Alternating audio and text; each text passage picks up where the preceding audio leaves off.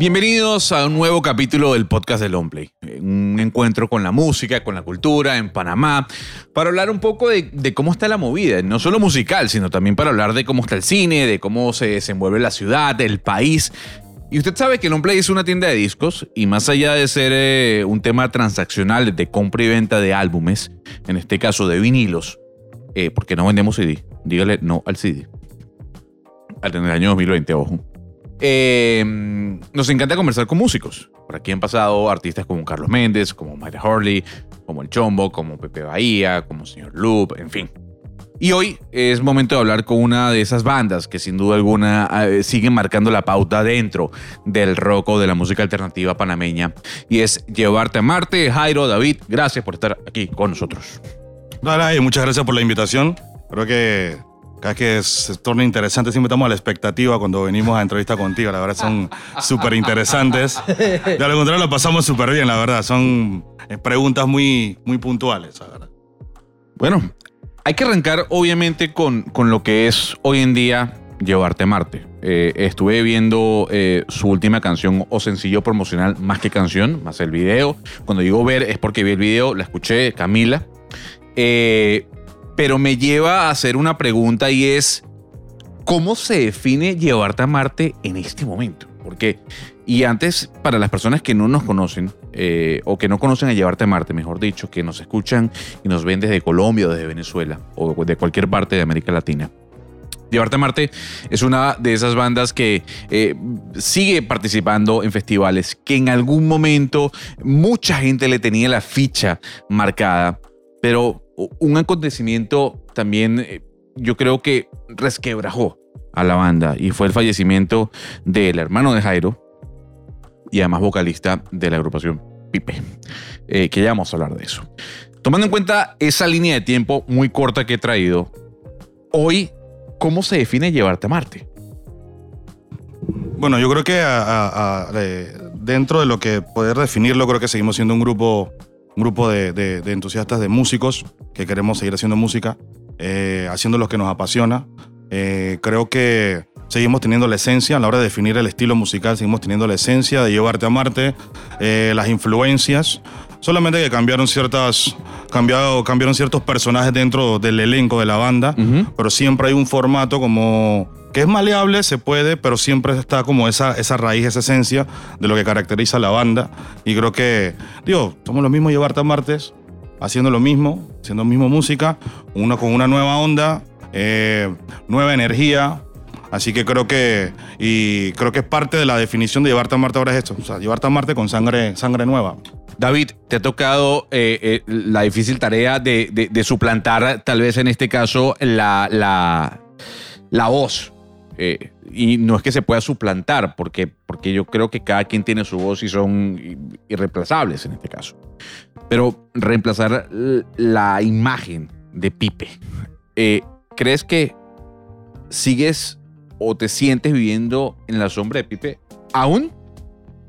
Bueno, mira que la verdad, la verdad no. Eh, de hecho, en un comienzo, llevarte a Marte, obviamente, al iniciar, era Pipe, ¿verdad? Pipe Jairo, que fueron los que iniciaron el grupo, eh, la, alineación que en un momento comenzó. Eh, las, cosas tenían eh, cierto rumbo, que obviamente cambió totalmente cuando pasó el, triste acontecimiento que obviamente a, mucha gente afectó. y en un principio la gente siempre va a comparar, obviamente. y nunca llegué a sentirme como, como la sombra de Pipe, más bien me sentí como la persona que, que tuvo la, potestad o, el honor de poder llevar a cabo una obra que, empezó, ¿verdad? Que admiraba mucho y poder darle mi propio toque al mismo tiempo. Eh, y, al sol de hoy eh, creo que es lo que hemos seguido haciendo como grupo. Eh, cada quien le da su toque particular a la banda y curiosamente la esencia no ha cambiado, sino que ha evolucionado de una manera que a nosotros nos llena de bastante orgullo. Jairo, ¿qué pasa si tu hermano estuviese aún vivo? ¿Tú crees que llevarte a Marte fuese lo que es hoy en día llevarte a Marte? ¿O que tal vez esa agrupación que en algún momento generó tal revuelo hubiese logrado llegar a más masas? Yo creo que al final, eh, o sea, hubiéramos hubiéramos estado haciendo lo mismo, eh, porque eh, evidentemente como músicos íbamos, ya estábamos evolucionando. Si comparas el, el primer disco con lo, que, lo último que se hizo con Pipe, o sea, es totalmente diferente, la misma esencia. Pero creo que al final estuviéramos en la misma, batallando, tirando pa- para seguir haciendo lo que nos gusta. Eh, y es cosas que de circunstancias, ¿no? Al final puede que sí, puede que no, puede que hubiera sido al revés, que el que inició la banda hubiera sido David, después quedó Pipe. Eh, al final, tú sabes, no se sabe. Lo que sí sabemos es que no debemos de parar. Esta es una, una carrera muy bonita. Es cansona, pero es muy bonita. Eh, y es una cosa de resistencia, no tanto de velocidad, ¿no? Pero creo que hubiera sido algo circunstancial. Puede que sí, puede que no. No hemos hecho la pregunta, Claro. no te creas. Hay, hay- hay- hay un tema que, que obviamente tengo que tratar eh, y, y antes de seguir eh, di- divagando, si se puede llamar así, dentro de la carrera de, de llevarte a Marte en medio de esta conversación, obviamente es la muerte de tu hermano. Eh, la muerte de tu hermano impactó a la escena musical, y no musical, sino a la escena cultural de, de- de Panamá. Por lo que representaba, por lo que era él, por lo que su voz transmitía. ¿Cuál fue el último momento en el que hablaste con tu hermano? ¿Qué te dijo tu hermano? En el último momento que hablé con él La última fue... vez que, te, que hablaste con él. La última vez que hablé con él, de hecho, la última persona con el que él habló fui yo. Ok. eh, y fue en el hospital, Ok. en la cama. Eh, me llamaron hacia adentro donde estaba, no nos dejaban pasar, estaba yo.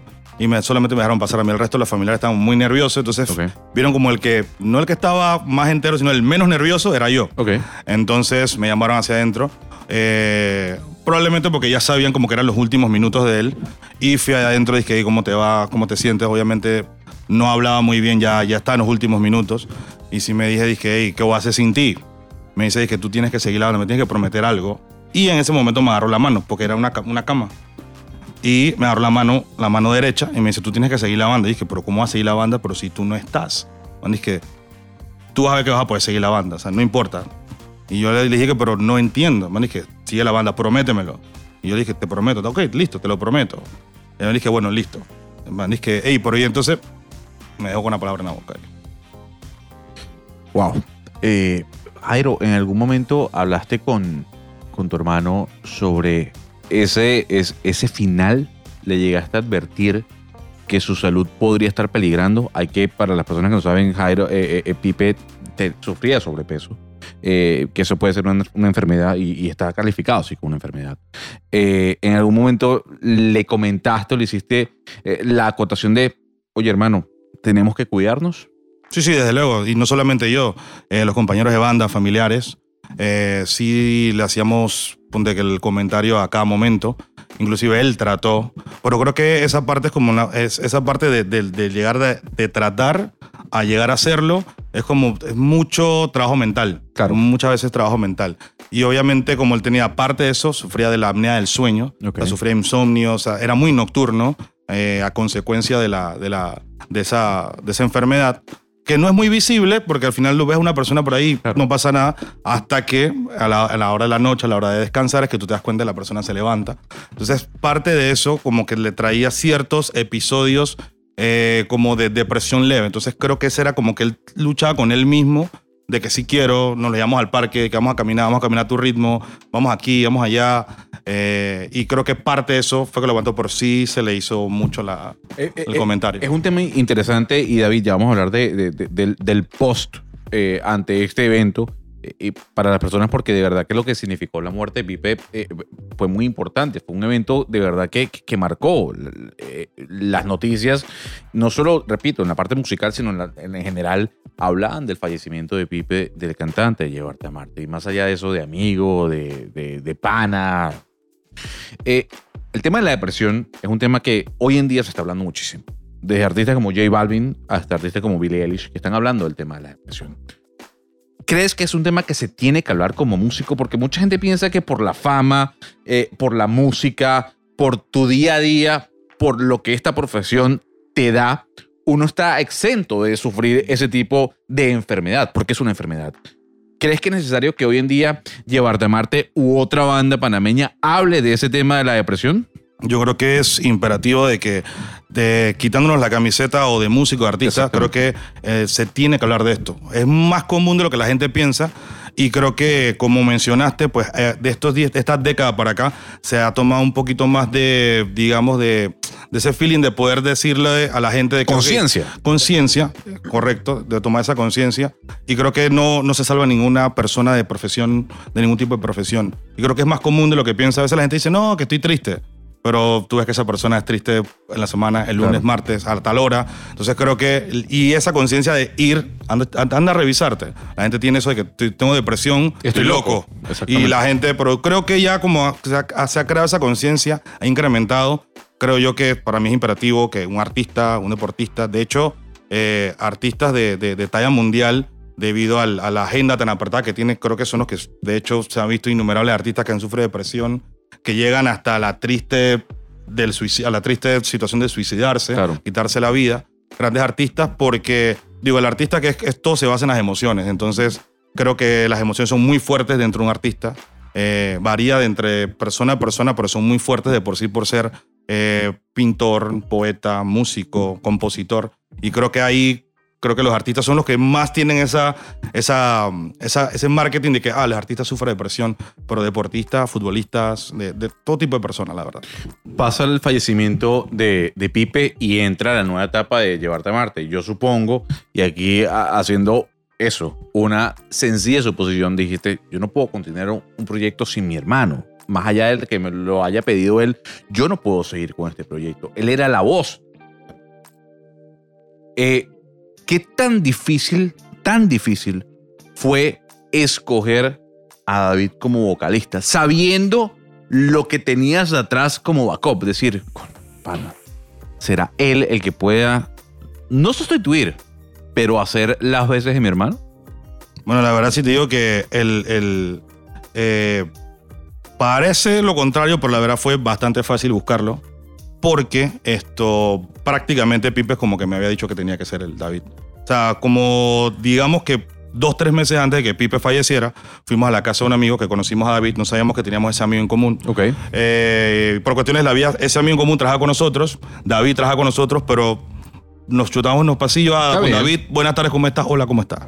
Y pero, pues ni por ahí. Y un día fuimos a la casa de él, un asado, estamos hablando ahí, y yo me siento con Pipe en una silla y está David tocando una canción, creo que era de um, la película esta cubana, ah, Habana Blues. Y él dice, ah, cool, no sé qué. Y ahí él me dice, dije, "Ey, tú sabes que si en algún momento yo no estuviera, ese pelado me, o sea, tiene como un feeling como que me gustaría que tuviera una banda.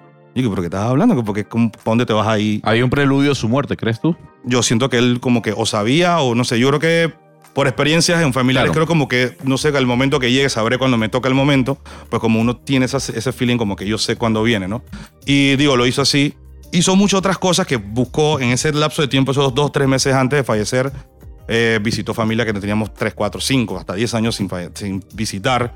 Eh, pidió a familiares que vinieran de afuera, pero nadie Wow. sospechaba nada. Eh, se reunió con. eh, conocimos hermanos nuevos que teníamos de, por el parte Wow. del, del- del matrimonio de mi papá. Eh, un montón de cosas que me parecían como un poco extrañas, pero en el día a día uno no le presta atención a esos Claro. detalles. Y yo dije, mmm, es Pipe. Fue, fue lo mismo que, que pasó con el disco Black Star de David Bowie. O sea, uno escuchó el disco de, de- de- de David Bowie, el último, y uno nunca pensó que el señor tenía algún tipo de enfermedad y que se iba a morir. Jamás. Pero era un preludio de su muerte. Correcto.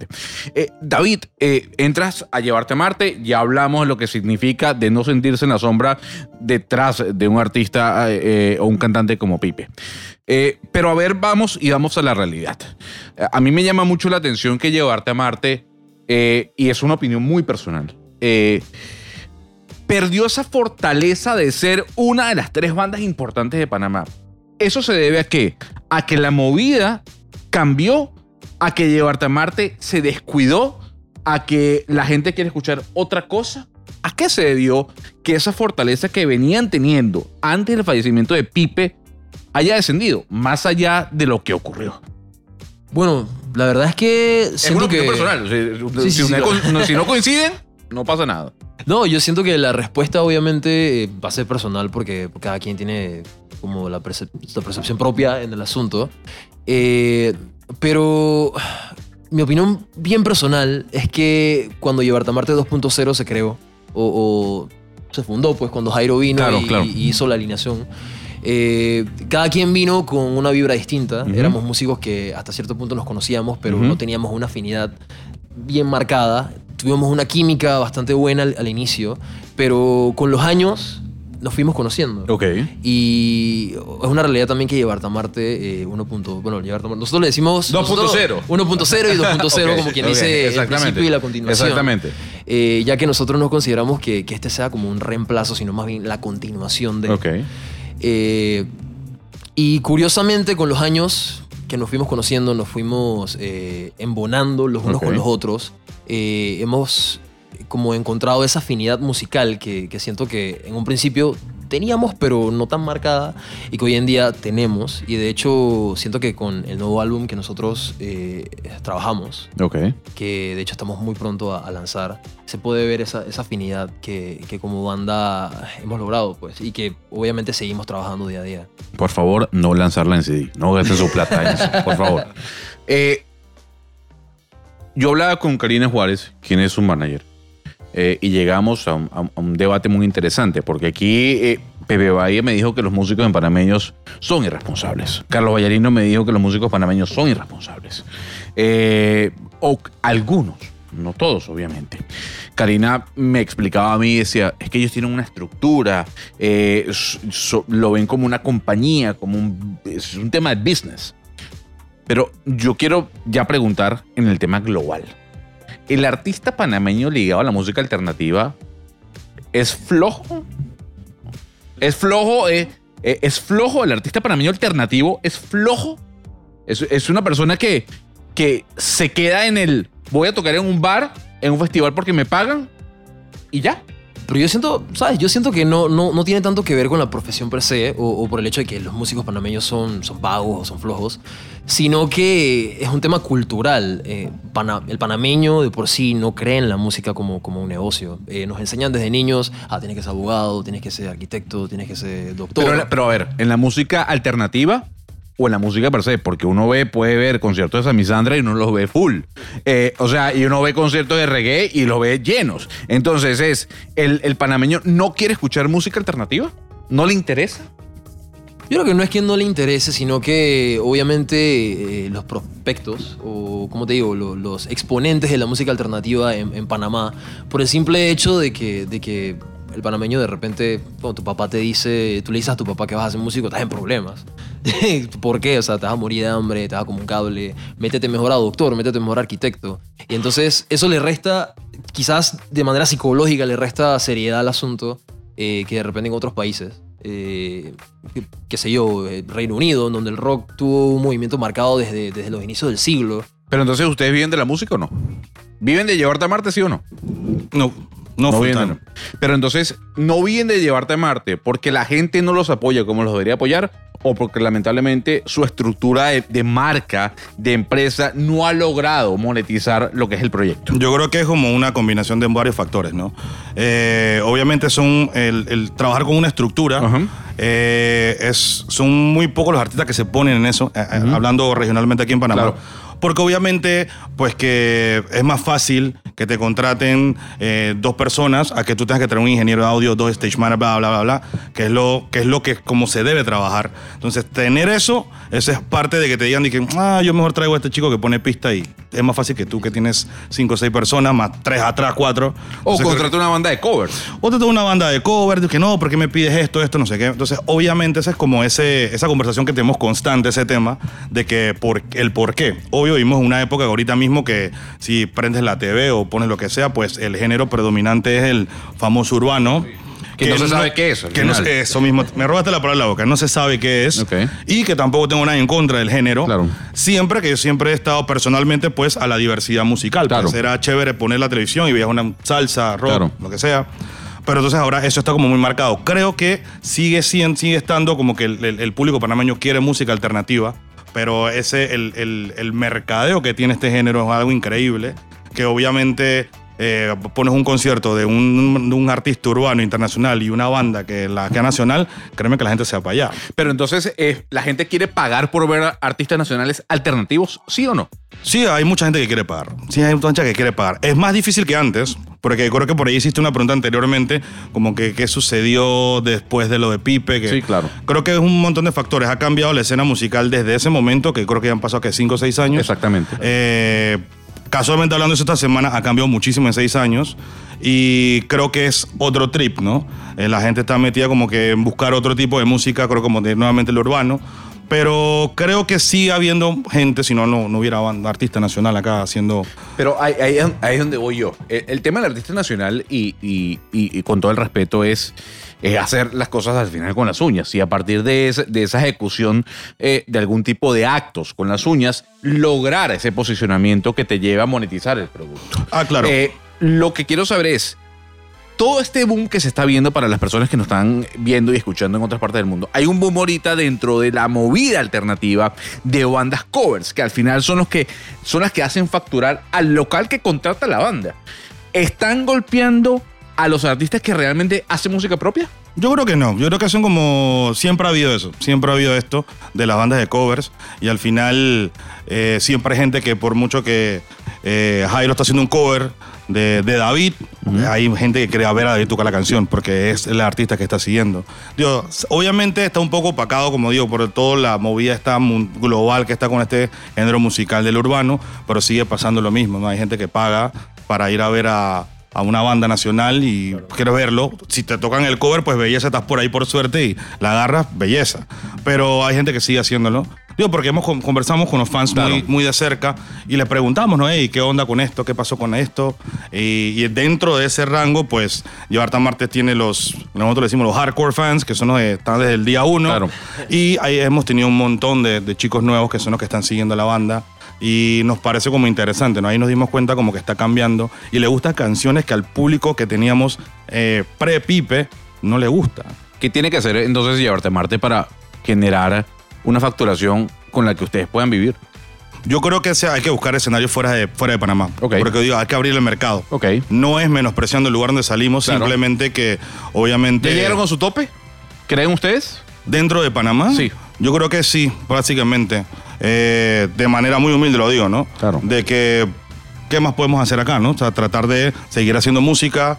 Claro, pero hay, hay- hay un punto y yo me detengo y, y repito, eh, eh, a mí me encanta el debate y me encanta poder compartir ideas. Cuando uno dice, yo llegué al tope es porque yo puedo met- yo no- ya yo llené el Rommel, el Rommel. Ah, no, no, puedo no, llenar no, más. No, no, ya de yo- ahí me voy para allá. Eh, Me voy a una gira internacional.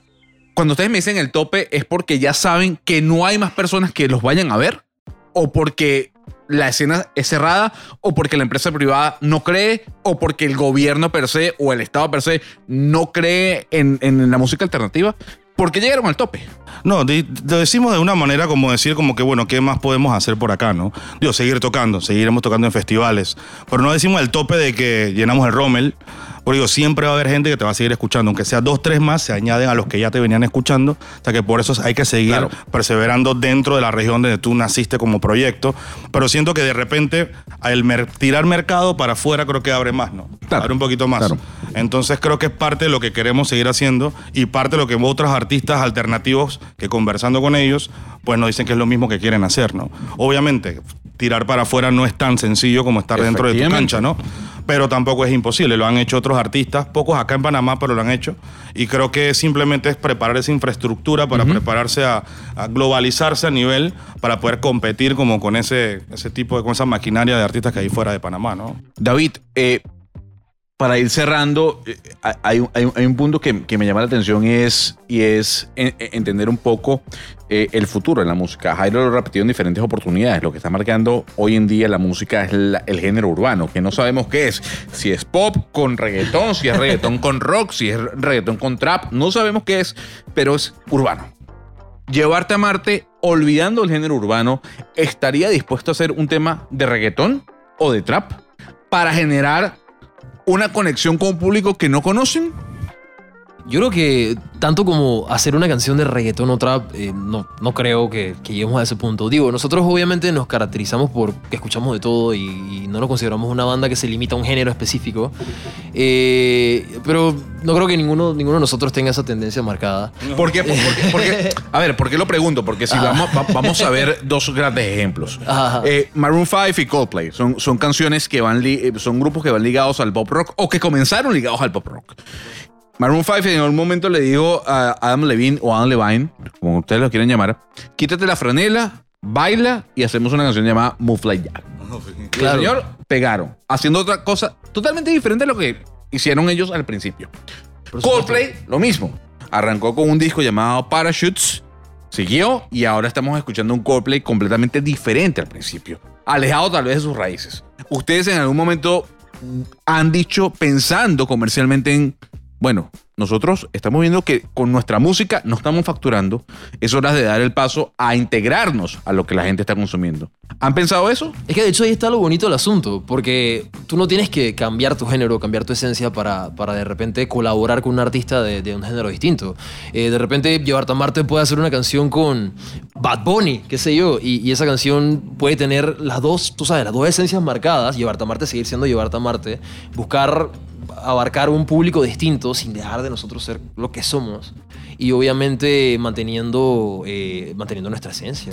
A mí lo que me ha quedado claro en esta conversación, más allá de lo que hemos hablado de, de- la historia de, de- Pipe con, con, Jairo y lo que pasó, es que Llevarte a Marte está, si bien es cierto, pensando en un futuro eh, fuera de Panamá, están tranquilos eh, en el país.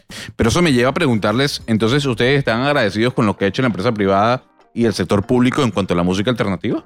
Ah, no, obviamente ese es otro tema que eh, comparándolo con otros países que hemos podido, hemos tenido pues la dicha de poder participar en otros Ujú. festivales, eh, o sea, se puede hacer muchísimo más, ¿no? Obviamente eh, dar la oportunidad, dar ventanas y no tanto el tema como de apoyar, porque creo que por ahí tuvimos un, como dices tú, un debate con otros, otros músicos acá y la- el término de apoyar es como algo como de beneficencia, ¿no? O sea, ve y sigue tu artista. Exactamente, ahí es donde voy yo. ¿Hasta qué punto? tú hasta qué apoyas la Teletón, Es, pero... eh, ahí es donde yo voy y yo, yo para ir. No, no, es que para ir cerrando.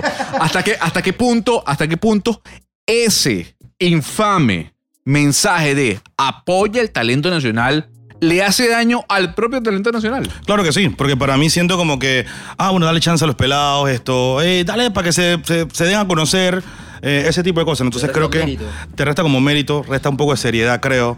Eh, las personas que conocen y, y- y de verdad sí aprecian esto, saben cómo es el asunto, pero para esa persona que no tiene que ser un conocedor de la música, digo, él es un artista igual a este artista que viene de X país. Esto es, creo que es también un- algo de conciencia, ¿no? Y que también el mismo país, la empresa privada, el gobierno posicione, le dé las, las- las herramientas. No digo que nos resuelvan la vida, pero sí, obviamente, si tú vas a otro país, hay festivales que son hechos por el gobierno enormes. Un cartel internacional de bandas locales, artistas, solistas de todo tipo, que creo que es lo que hace falta aquí en Panamá. Porque el recurso lo hay. ¿Cuándo sale el nuevo disco de ustedes? Bueno, de hecho, vamos a estar lanzándolo progresivamente. Ok. Eh, tenemos un plan eh, que, bueno, más adelante vamos a estar eh, indagando un poquito más en el tema o especificando un poco más. Eh, pero, casualmente. sea, vinilos. No saquen CDs. No, la gente tira el CD a la basura. de hecho, favor, de hecho ¿ok? viene vinilo. no, de hecho sí, sí tenemos ahí, estamos está en el planning. Bien. Eh, vinilo, vinilo. Es que Tenemos la aplicación también, ahí. también, bueno, lo grabamos con, con eh, Nacho y Pablo. Ok. Y ellos básicamente nos obligaron, nos pusieron un revólver en la nuca y dijeron y que tú vas a grabar esto vas a tener que sacar un vinilo. Claro. Y por supuesto que nosotros también ya tenemos la idea. Charpi está vuelto loco porque quiere un vinilo. David, eh, Jairo, qué placer conversar con ustedes. Se pasó volando. Buena conversa. Eh, ¿Dónde los pueden escuchar? Bueno, en redes sociales, Llevarte a Marte, eh, En Spotify, llevarte a Marte, ¿no? totalmente. Pero Apple, Deezer, todo. También, todo. absolutamente todo. Todas las plataformas de streaming digital, Llevarte a Marte. Llevarte a Marte. Ha sido un placer eh, estar con ustedes en este nuevo capítulo de Longplay. Nos encanta conversar, debatir, hablar de música, eh, salirnos un poco del contexto cotidiano de preguntarle a una banda por qué se llaman Llevarte a Marte. No, más allá de eso es eh, eh, en- entender un poco cómo piensan.